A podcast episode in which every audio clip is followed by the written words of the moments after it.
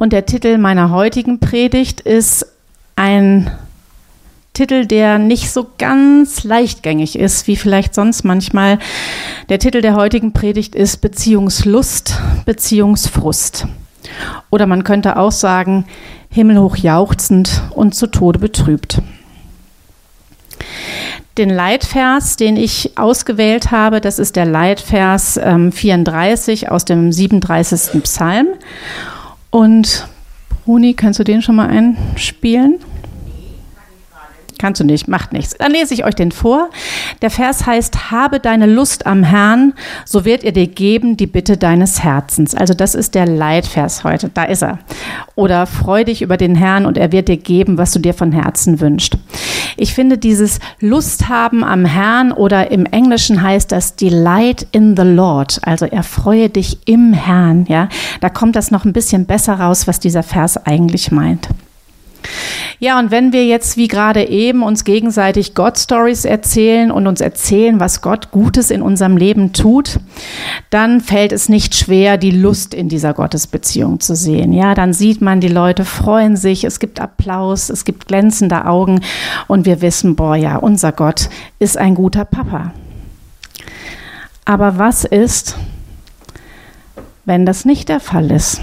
Was ist, wenn Gott scheinbar nicht unsere Belange hört, wenn unsere Gebete scheinbar an der Decke hängen bleiben und sich an einer schweren Situation, die wir vielleicht gerade durchleben und wegen der wir Gott in den Ohren liegen, nichts ändert. Dann fallen wir von Himmel hoch jauchzend ganz tief ins Tal der Trübnis, von Himmel hoch jauchzend zu Tode betrübt. Ja, und um diese diese Situation, um die geht es heute. Ausgangspunkt für diese Predigt war eigentlich ein Post in unserer Gebetsgruppe für Kids. Das ist eine Gebetsgruppe hier von Eltern aus dieser Gemeinde, die für die Anliegen ihrer Kinder beten und auch uns gegenseitig in den Herausforderungen unserer Elternschaft unterstützen. Also das ist wirklich eine ganz, ganz gesegnete Gruppe, in der eigentlich immer mal jemand abwechselnd was reinschreibt, wenn er Gebet braucht, wenn es dem Kind gerade nicht gut geht oder wenn das Kind gerade eine schlechte Zeit macht oder wenn es einem als Eltern gerade nicht gut geht. Und ein Post, den darf ich mit Erlaubnis der Person einmal vorlesen, der ist also Anlass für diese Predigt heute. Also dieser Post ging folgendermaßen. Also diese Person hat um Gebet gebeten und ähm, dieses Gebet ist nicht erhört worden. Also es war frustrant und sie schrieb dann anschließend, und irgendwie bin ich furchtbar resigniert, was Beten angeht. Es ist so, dass ich oft denke, alles, was mir wichtig ist und worum ich Gott bitte, passiert nicht. Kommt es jemandem von euch bekannt vor? Wer kennt das nicht? Ihr kennt das nicht? Habt ihr es gut. Raus aus unserer Gebetsgruppe. genau. Also mich, mich hat dieser Post sehr getroffen, denn ich kann mich sehr gut da reinversetzen.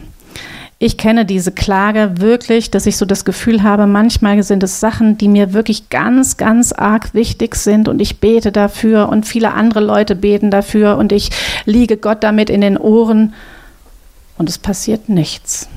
Rein nichts. Was mache ich in so einer Situation? Als ich diesen Post gelesen habe, habe ich gedacht, ja, stimmt. Und jetzt? Am nächsten Tag, also am Tag nach diesem Post, habe ich mein Andachtsbuch morgens gelesen und da war der Leitvers drin, dieser Psalm 37,4. Brudi, kannst ihn gerne nochmal an die Wand schmeißen. Ich sage den jetzt mal mit in meiner Übersetzung: Habe deine Lust am Herrn, so wird er dir geben die Bitte deines Herzens. Im ersten Moment, ganz ehrlich, musste ich echt schlucken. Also wenn du gerade in dieser Situation bist, dass du gebetet hast und gebetet und gebetet und deine Herzensbitte ist nicht erfüllt worden und dann kommt, habe deine Lust am Herrn und er wird dir die Bitte äh, gewähren. Wie geht's dir damit? Also es kann zweierlei passieren. Zum einen kann das klingen wie so eine fromme Ohrfeige. Wie so eine fromme Ohrfeige, so nach dem Motto, Jetzt mach doch mal, hab doch mal deine Lust am Herrn. Hab doch mal deine Lust am Herrn und dann wird dir die Bitte schon erfüllt werden. Aber wie macht man Lust? Wie macht man das? Mein früheres Gottesbild von einem strafenden Richtergott, also in diesem Gottesbild, wo ich noch gedacht habe, ja, Gott sagt, ah, du hast deine Lust nicht an, an mir, ja, tut mir leid, dann gibt's die bitte nicht. Unter diesem Gottesbild hätte ich mich wahrscheinlich, hätte ich diese Ohrfeige geschluckt, hätte mich beschämt zurückgezogen und hätte geackert und geackert und geackert und hätte versucht, den Schlüssel zu finden, wie ich jetzt diese Lust am Herrn produzieren kann. Inzwischen muss ich sagen, habe ich Gott ein bisschen anders kennengelernt, nämlich als liebenden Vatergott. Und an diesen liebenden Vatergott habe ich mich mit diesem Vers gewandt und habe gesagt, Herr, erklär mir das. Was heißt das? Was heißt das? Habe deine Lust am Herrn und er wird dir geben die Bitte deines Herzens. Was soll das heißen? Wie ist es zu erklären, dass wir oft so ganz andere Erfahrungen machen? Und ich würde wirklich die Hand dafür ins Feuer legen, dass die meisten Leute, die hier sitzen, wirklich den Herrn unheimlich lieb haben und, und ganz oft die Lust an ihm haben, ja, oder, oder sich an ihm freuen. Und trotzdem gibt es diese Herzensgebete, die nicht erfüllt werden.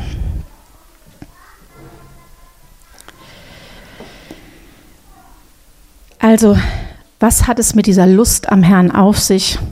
Das erscheint mir der Schlüssel zu der Frage zu sein, warum wir so oft gegenteilige Erfahrungen machen. Und die Gedanken, die mir jetzt in den letzten Tagen dazu gekommen sind, also ich habe da wirklich dem Herrn in den Ohren mitgelegen, muss ich sagen. Mir war das richtig wichtig, weil ähm, ich merke, dass wenn sowas ähm, unbeantwortet bleibt, dann kann das so eine Wurzel der Bitterkeit machen. Und das möchte ich nicht. Also deswegen habe ich den Herrn wirklich gefragt und ich habe auch gefastet dafür und habe gesagt, ich möchte es wirklich wissen. Das ist mir total wichtig. Und das, was ich jetzt so in dem Folgenden erzähle, das sind so ein bisschen meine Gedanken, die gekommen sind. Und die erheben jetzt nicht den Anspruch auf Vollständigkeit. Und vielleicht gibt es auch die eine oder andere Korrektur darin, das weiß ich nicht, aber ich möchte sie einfach mit euch teilen und wir können gerne ins Gespräch dazu kommen. Zunächst mal kam mir, und das schließt so ein bisschen an das an, was du gesagt hast, Anna, VLT Smart. Ähm, der Inhalt unseres Kurses so ein bisschen ähm, in den Sinn. Und zwar fiel mir da die Israeliten ein, die auch eine ganze Menge Frust einstecken mussten. Also die Geschichte der Israeliten ne, im Alten Testament nach dem Sündenfall war ja ein einziges Auf und Ab. Also die, ähm, ne, die sind durch die Wüste gewandert, dann sind sie ins verheißene Land gekommen, aber als sie im verheißenen Land waren, da war noch lange nicht alles super und da war noch lange nicht nur Milch und Honig am Start, sondern da war teilweise echter Kampf dran waren. Ne? Also sie mussten ihr Gebiet verteidigen. Es waren Hungersnöte und weiß ich nicht was alles.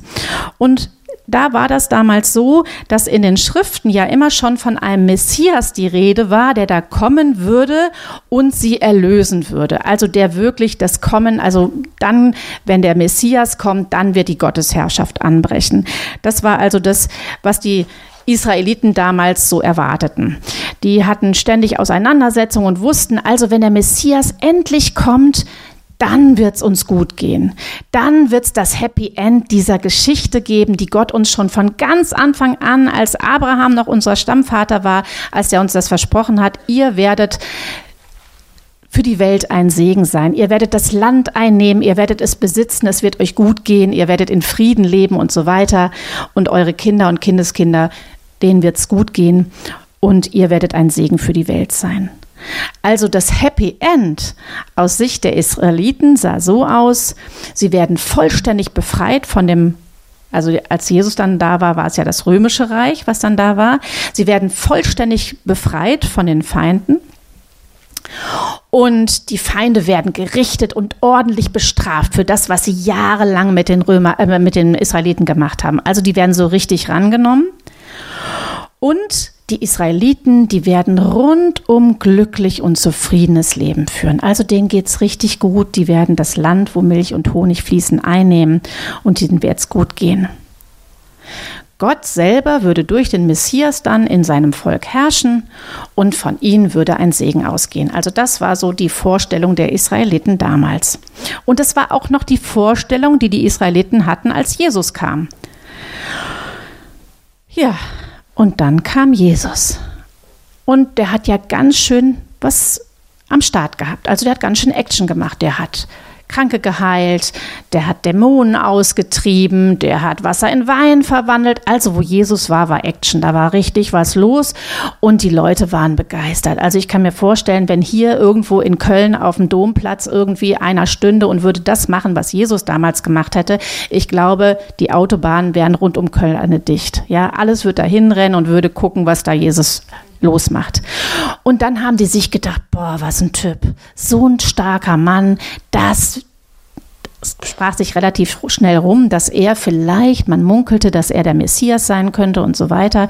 Und dann hat man sich gedacht, ja, toller Typ, der wird uns befreien. Also die haben von Jesus so die Erwartung gehabt, wenn der der Messias ist, dann kommt er mit Paukenschlag, dann wird er eine Revolution anführen, dann wird er die Römer besiegen und dann wird es uns endlich gut gehen und die Römer werden davon haben, dass sie uns so lange unterdrückt haben.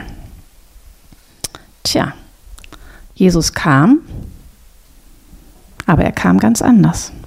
Er kam ganz anders, als die Israeliten das erwartet haben. Äh, Im Markus 1, 14 bis 15 lesen wir, nachdem Johannes gefangen genommen worden war, ging Jesus nach Galiläa und verkündete dort die Botschaft Gottes. Er sagte, die Zeit ist gekommen, das Reich Gottes ist nahe. Kehrt um und glaubt an die gute Botschaft. Die Zeit, Gott, die Zeit ist gekommen, das Reich Gottes ist nahe. Kehrt um und glaubt diese gute Botschaft. Nix Revolution, nix an die Waffen. Kehrt um und glaubt an die gute Botschaft. Ja, welche gute Botschaft denn? Eigentlich wird in diesen beiden kurzen Sätzen schon deutlich, dass Gott eine ganz an oder dass Jesus eine ganz andere Vorstellung hatte, wie er, ähm, ja, was er eigentlich für die Israeliten geplant hat, als die das hatten. Für Gott war oder für Jesus war klar, dass die Römer überhaupt nicht die Feinde waren. Im Gegenteil, der hat ja von Feindesliebe erzählt. Das war für die Israeliten ein Schlag ins Gesicht. Das wollten die nicht hören. Plötzlich kommt da einer und sagt, liebt eure Feinde und wenn der euch auf die eine Backe schlagt, halt die andere noch hin.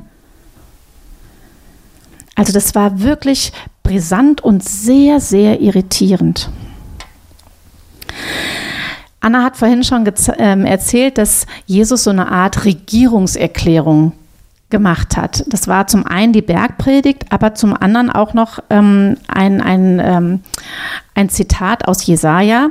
Und das steht, also dieses ähm, Zitat steht in Lukas 4, 26 bis 21. So kam Jesus auch nach Nazareth, wo er aufgewachsen war. Am Sabbat ging er, wie es gewohnt war, in die Synagoge. Er stand auf, um aus der Schrift vorzulesen, und man reichte ihm die Buchrolle des Propheten Jesaja. Er rollte sie auf und las die Stelle, in der es heißt: Der Geist des Herrn ruht auf mir, denn der Herr hat mich gesalbt. Er hat mich gesandt mit dem Auftrag, den Armen gute Botschaft zu bringen, den Gefangenen zu verkünden, dass sie frei sein sollen und den Blinden, dass sie sehen werden, den Unterdrückten die Freiheit zu bringen und ein Jahr der Gnade des Herrn auszurufen. Also, was, wofür ist er gekommen? Er ist gekommen, den Armen die gute Botschaft zu verkünden und, sie zu ihr, und ihnen zu ihrem Recht zu verhelfen. Er ist gekommen, um die Gefangenen zu befreien. Er ist gekommen, um die Kranken zu heilen und Blinde sehen zu machen, um die Zerschlagenen zu heilen und das Gnadenjahr des Herrn auszurufen. Also, statt Revolution ist Jesus ganz anders gekommen.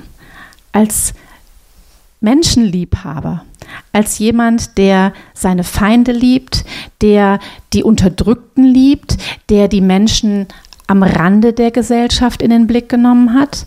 Also das war überhaupt nicht der Revoluzer, den die sich gewünscht haben. Und die Feinde, das waren nicht die Römer, sondern das war Satan. Satan und seine Mächte. Und deswegen hat Jesus auch, als er das Reich Gottes in die Welt gebracht hat, Dämonen ausgetrieben und Kranke geheilt.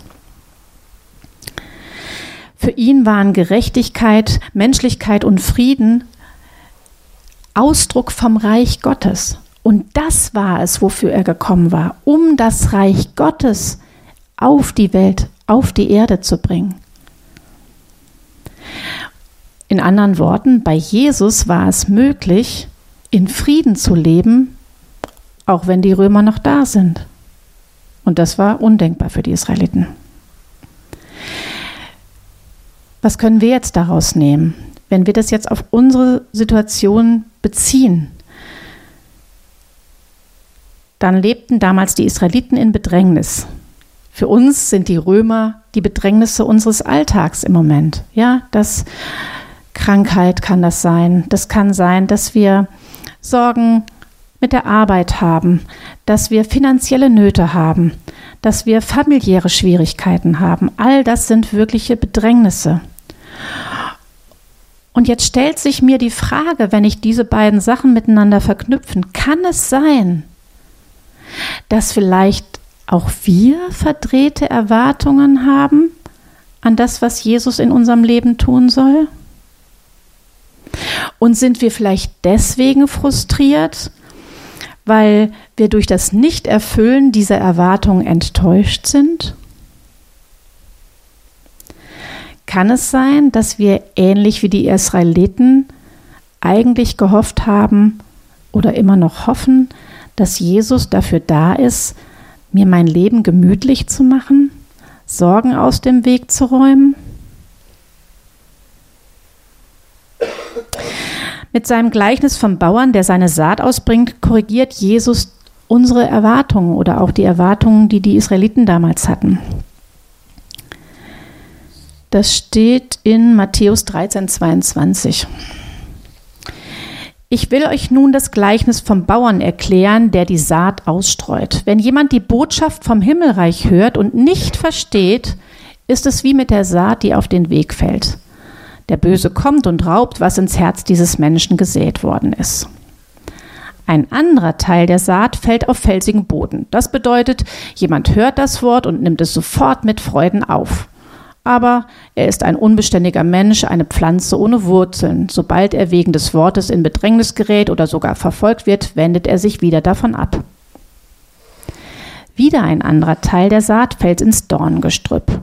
Das bedeutet, jemand hört das Wort, doch die Sorgen dieser Welt und die Verlockungen des Reichtums ersticken es und es bleibt ohne Frucht. Es gibt dann noch einen Vers, aber den brauche ich jetzt nicht. Wichtig ist gerade der, der da an der Wand steht. Wieder ein anderer Teil der Saat fällt ins Dorngestrüpp. Jetzt ist ja die Frage, was ist denn dieses Dorngestrüpp?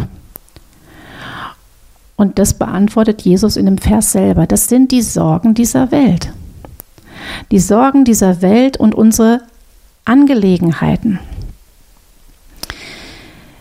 Es kann sein, dass wir, wenn wir mit Jesus gehen und dann kommt einfach irgendwann das Leben. Das Leben passiert. Und das Leben ist nicht immer eitel Sonnenschein. Und das Leben ist auch nicht immer nur mit Milch und Honig serviert, sondern manchmal ist das echt verdammt bitter. Und dann kann es sein, dass es wirklich so zunimmt, dass man sich so immer mehr in diese Sorgen und in diese Alltagsdinge verstrickt, dass eigentlich der Blick und die Beziehung auf Jesus so ein bisschen an den Rand gedrängt werden. Also wenn wir das in diesem Bild nehmen, diese Dornen, diese Dornen, also wenn man sich so eine Brombeerhecke vorstellt, wenn man ein, ein, ein, ein Feld einfach sich selbst überlässt, dann wird irgendwann werden Brombeeren dieses Feld völlig überwuchern. Also Brombeeren gibt es immer. Ja, Brombeeren werden dieses Feld überwuchern, also diese Dornen werden das überwuchern und dann werden diese ganz zarten Pflanzen, die sonst da vielleicht gewachsen sind, die werden irgendwann ersticken. Und so ist das, wenn wir zugeschüttet sind mit Dingen dieser Welt. Und wisst ihr was, als ich dieses Gleichnis gelesen habe, da habe ich mich in meinem Zimmer umgeguckt. Bruni, du kannst mal ein Bild an die Wand schmeißen. Das ist mein Arbeitszimmer. Mein Arbeitszimmer, also ich mache mich da jetzt echt mal nackig, so sieht es bei mir im Arbeitszimmer aus. Mein Arbeitszimmer ist mein Arbeitszimmer, ist mein Bastelzimmer, ist mein Bibelzimmer, ist mein Gebetszimmer, ist mein Rückzugszimmer. Und Inmitten meines Arbeitszimmers seht ihr einen wunderschönen Stuhl und den nenne ich, habt ihr schon öfter gehört, das ist mein Schoß Gottes. Da kletter ich morgens drauf und versuche mit ihm erstmal den Tag zu beginnen. So, und dann kommt der Alltag. Ah, ich habe was angefangen zu basteln, dann bleibt da hinten irgendwas liegen. Dann, ach, Gitarre spielen könnte ich auch noch mal üben, dann bleibt da eine Gitarre liegen. Und die Rechnung, ach Gott, und VLT Smart und endlich Lebengruppe. Ach Gott, für die Anästhesie muss ich auch noch was lesen. Alles liegt da irgendwo rum. Und ich sage euch was, das da ist noch ordentlich. Aber wenn ihr das jetzt seht, dann könnt ihr euch vorstellen, morgens, wenn ich da reinkomme, komme ich gar nicht mehr so einfach auf den Schoß Gottes, weil alles Mögliche davor liegt. Und so ist das dann, so ist das wie mit dem Dorngestrüpp. Bildlich übertragen. Der Weg zu Gott ist nicht mehr so einfach. Da drängt sich alles mögliche andere vor, da liegt was davor. Der Weg ist ein Stück weit verborgen. Und es gibt so viele Ablenkungen. Ach, das muss ich noch machen. Ah, nee, ich kann eigentlich überhaupt nicht zur Ruhe kommen, wenn alles so unordentlich ist. Also versteht ihr, was ich meine? Das ist das Leben, was dazwischen kommt. Jesus weiß, dass Sorgen und Angelegenheiten dieser Welt, das eigentliche Leben, was er für uns vorgesehen hat, dass es uns das rauben kann. Er mahnt uns mit diesem Gleichnis von, diesem, von dieser Saat, mahnt er uns, dass wir diese Dinge nicht wuchern lassen sollen, dass wir unsere Prioritäten wirklich anders setzen können. Ich habe letztens einen Spruch gelesen, man sollte lieber die wichtigen Dinge tun, nicht die dringenden. Das finde ich interessant. Manche Sachen scheinen furchtbar dringend. Dringend muss noch schnell die Spülmaschine ausgeräumt werden. Dringend muss noch schnell das Telefonat gemacht werden. Aber was ist wirklich wichtig? Was ist wirklich wichtig? Und das sollten wir haben. In Johannes 10,10 10 sagt Jesus, der Dieb kommt nur, um zu stehlen, zu töten und das zu verderben und euch zu verderben.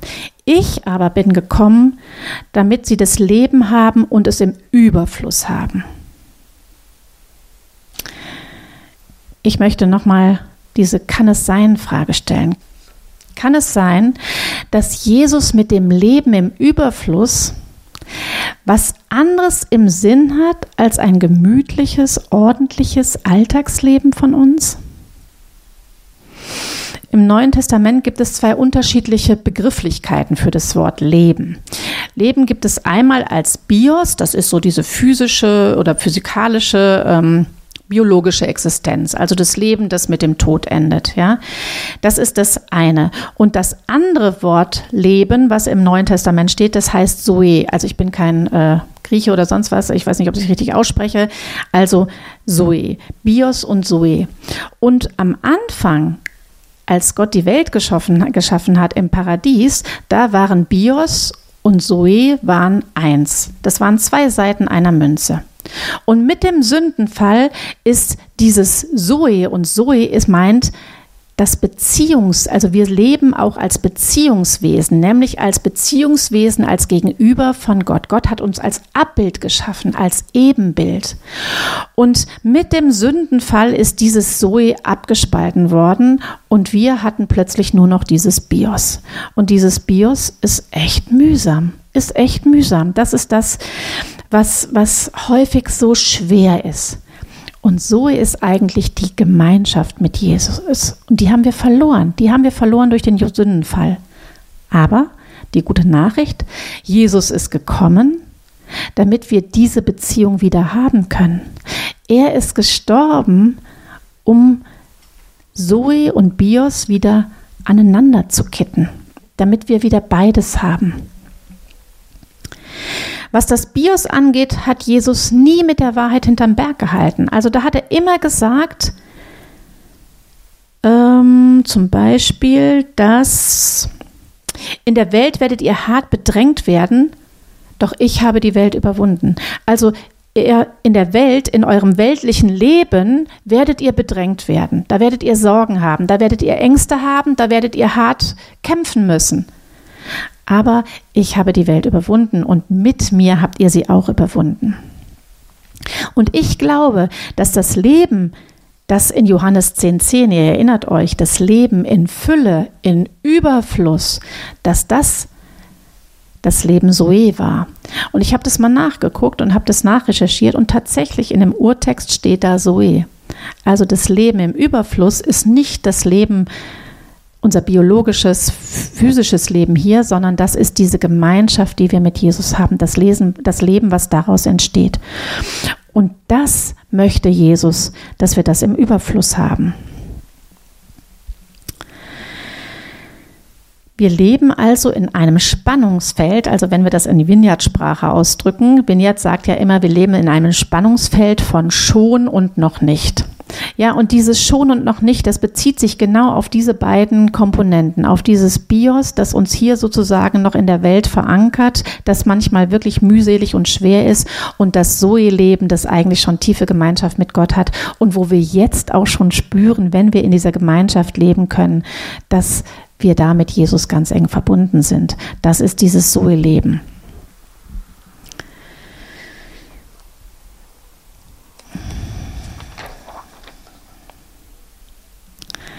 Wie ist das jetzt? Wie kommen wir jetzt in dieses Zoe-Leben rein, wenn wir ja doch hier so richtig fett in diesem schweren Bios-Leben hängen?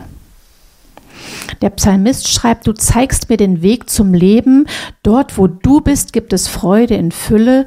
Ungetrübtes Glück hält deine Hand ewig bereit. Und Jesus sagt, jetzt in dieser Welt lebt ihr noch im Bios-Leben. Aber ich zeige euch den Weg. Ich zeige euch den Weg, denn ich bin sogar der Weg. Also nehmt mich auf und dann zeige ich euch, wie ihr in Gemeinschaft kommt. An anderer Stelle sagt er,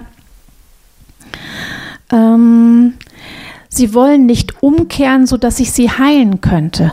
Also Jesus Sehnsucht ist wirklich darauf gelegt, uns zu heilen. Er wartet darauf, dass wir kommen, dass wir kommen mit all unserer Mühsal und mit unseren Plagen, dass wir kommen und sagen, hilf uns doch. Und er möchte unser Herz heilen. Er möchte unser Herz heilen, sodass wir wieder mit ihm das Zoe-Leben haben können. Unsere Herausforderung dabei bleibt, ihm Raum zu geben. Also wir müssen ihm Raum geben im Alltag, ja, immer wieder zu gucken, wenn es uns ganz besonders schlecht geht oder wenn die Wellen richtig hochschlagen oder wenn die To-Dos richtig voll sind, dann erst recht zum Herrn gehen. Nicht daran knapsen und sagen, oh nee, dafür habe ich jetzt keine Zeit heute, sondern dann erst recht. Wer hat nochmal gesagt, wenn ich viel zu tun habe, dann muss ich noch früher aufstehen? Luther, damit ich noch mehr Zeit mit Gott verbringen kann. Genauso ist es denn dann sind wir gut gerüstet, um in diesem, in diesem Bios-Leben leben zu können. Also im Raum geben. Ihr sollt zuerst nach dem Gottesreich trachten und dann wird euch alles zugetan werden. Also erst die Beziehung zu Jesus. Macht euch keine Sorgen um den nächsten Tag, werft alle Sorgen auf mich. Auch das schafft Raum für ihn. Wenn ich mich nicht selber darum kümmern muss, wenn ich nicht immer selber sorgen muss, dann schaffe ich für Gott Raum. Zu ihm kommen also und meine Sorgen ablegen.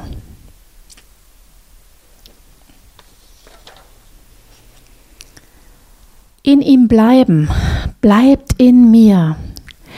Bleibt in meiner Liebe. Wenn ihr meine Gebote haltet, werdet ihr in meiner Liebe bleiben, so wie ich immer die Gebote meines Vaters gehalten habe und in seiner Liebe bleibt. Ich sage euch das, damit meine Freude euch erfüllt und eure Freude vollkommen seid. Also er verspricht uns, dass er uns füllen wird, egal wie es uns geht. Er will uns füllen mit Freude und diese Freude soll vollkommen sein. Also es ist ein Zoe-Leben möglich mitten unter den Römern, wenn man das nochmal nimmt vom Anfang. Zum Schluss möchte ich einfach noch Mut machen. So ein Leben ist möglich. So ein Leben ist möglich. Es gibt viele Zeugen, die das sagen, die, die gesagt haben, ja, in allem Leid kann ich in Frieden sein. Dietrich Bonhoeffer beispielsweise war so jemand. Der hat im KZ wirklich schlimme Sachen durchgemacht. Ganz schlimme Sachen. Und dennoch wird beschrieben von ihm, dass er innerlich immer friedlich war, dass er freundlich mit den Wärtern umgegangen ist, dass er ein Ohr für die Mitgefangenen hatte. Und in seinen Briefen kommt auch unheimlich viel davon rüber. Also es gibt viele Briefe, die er an seine Verlobte geschrieben hat und an verschiedene Freunde. Und überall kann man lesen, wie tief verwurzelt und im Frieden geborgen er war, trotz dieser ganzen Widrigkeiten. Ich glaube, wichtig ist, dass wir in, gerade in schwierigen Zeiten in Beziehung mit Gott bleiben. So ein bisschen, ihr wisst, dass ich immer ein paar Beispiele aus unserem Nähkästchen zu Hause plauder. Mit den Pubertieren ist es ja auch so. Die Pubertät ist auch eine Phase, die ist echt schwer. Und ich glaube, das Wichtigste, was man dann machen kann, ist in Beziehung bleiben. Gucken, wie man in Beziehung bleibt. Das kann vieles retten. Und ein letzter Aspekt, den ich noch reinbringen möchte, ist, wenn wir solche Phasen durchmachen, wo es uns so schlecht geht, dann habe ich oft schon gehört und auch selber erlebt, dass, dass man irgendwann sich nicht mehr zumuten mag dem Miteinander in der Gemeinde, dass man so das Gefühl hat, oh, ich kann nicht schon wieder sagen, könnt ihr da für mich beten, weil die anderen denken schon, oh, immer wieder diese Leier. Und vielleicht gibt es auch innerlich so diese, diese Gedanken, auch Gott denkt das vielleicht. Ich vergleiche das immer mit so einer holländischen Kanalbrücke. Gott hat seine Brückenteil, also die eine Seite von der Brücke, immer runtergelassen. Der möchte uns immer empfangen, der möchte immer da sein für uns. Und unsere Aufgabe ist es, unseren Teil der Brücke nicht hochzuziehen, weil wir enttäuscht sind oder resigniert sind.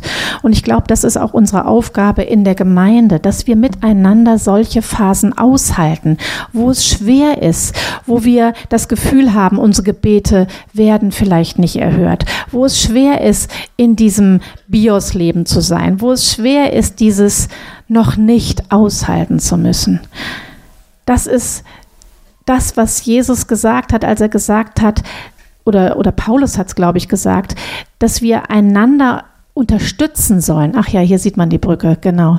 Also Gott hat seinen Teil der Brücke immer unten und wir neigen manchmal dazu, aus Wut, aus Resignation, aus Frust, aus Enttäuschung oder Scham die Brücke hochzuziehen. Und dann kann nichts mehr fließen darunter, dann kann auch nichts mehr rübergehen. Und deswegen lasst uns einander helfen, unsere Brückenteile unten zu lassen.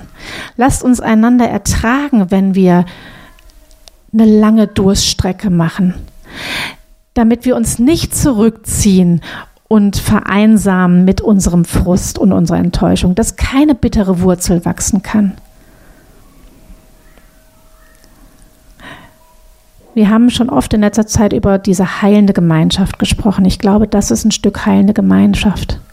Heilende Gemeinschaft ist dann, wenn ich kommen kann, immer wieder mit dem gleichen Scheiß und nicht dafür angeguckt werde, so nach dem Motto, mein Gott, bist nicht schon immer noch ein Stück weiter.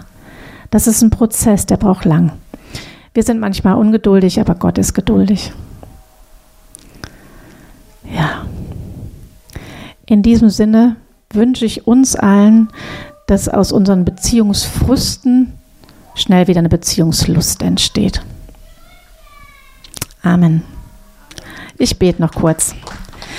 Vater, ich danke dir dafür, dass du wirklich jemand bist, der Frust aushält. Ich danke dir dafür, dass du deinen Teil der Brücke immer runden hast. Ich danke dir dafür, dass du für uns ein Leben in Fülle hast. Und ich danke dir dafür,